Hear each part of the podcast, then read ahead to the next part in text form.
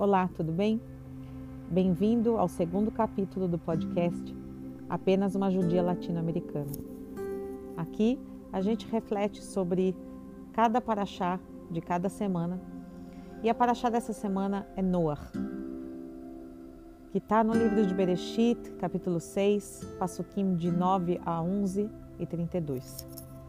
Nessa paraxá, Deus instrui Noah, o único homem justo no mundo devastado por violência e corrupção, a construído uma grande teivá, uma arca de madeira, coberta por dentro e por fora de piche. Um grande dilúvio, diz Deus, vai relar toda a face da terra, toda a vida da face da terra. Mas a arca vai flutuar sobre a água, abrigando Noah e sua família e dois membros, macho e fêmea de cada espécie animal. Dos kasher eram sete pares. A chuva cai durante 40 dias e 40 noites e as águas irrompem por mais de 150 dias antes de se acalmarem e começarem a baixar.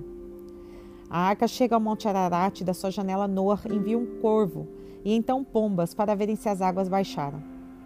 Quando o solo seca completamente, exatamente um ano solar, 365 dias após o início do dilúvio, Deus ordena a Noah a sair da Teivá e repovoar a terra.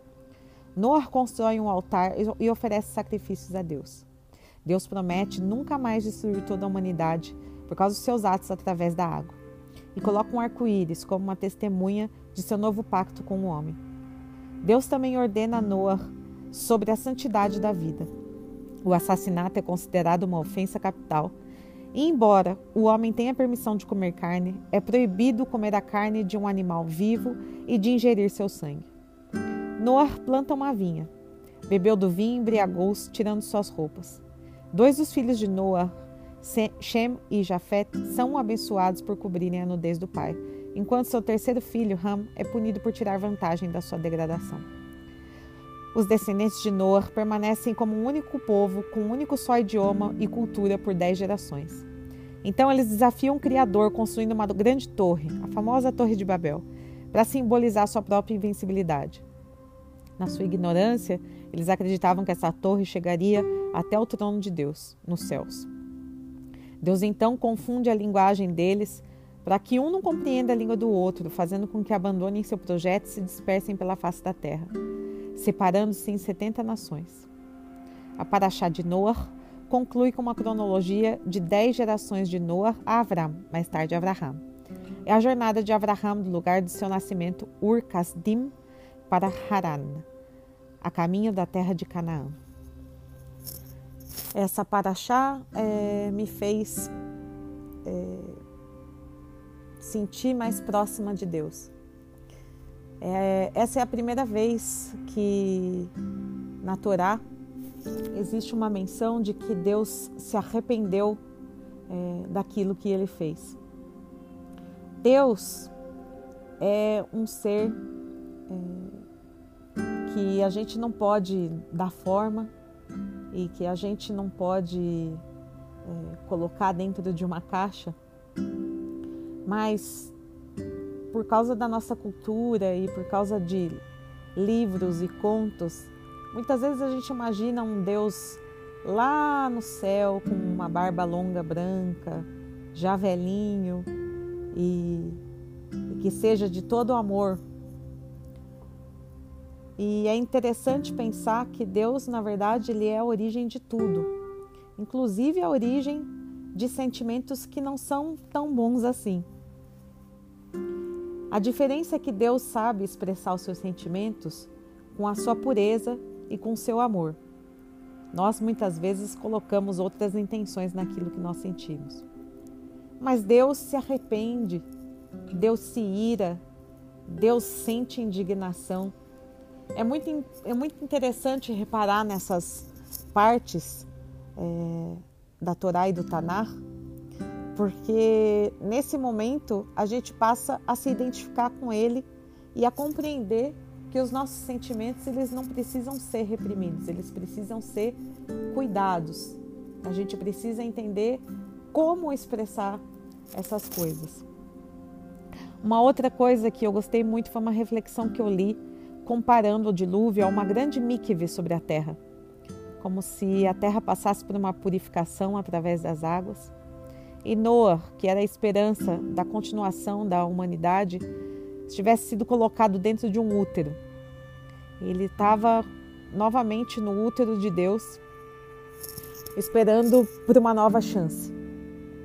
Então, eles aportam, eles recebem a ordenança de se multiplicarem e, e então vão novamente ocorrendo as novas gerações até chegar na história da Torre de Babel. Nesse momento, a gente sente um pouco de desesperança ao imaginar que bastaram 70 gerações para que elas eles voltassem, perdão, é, bastassem 10 gerações para que eles voltassem a cometer os mesmos erros.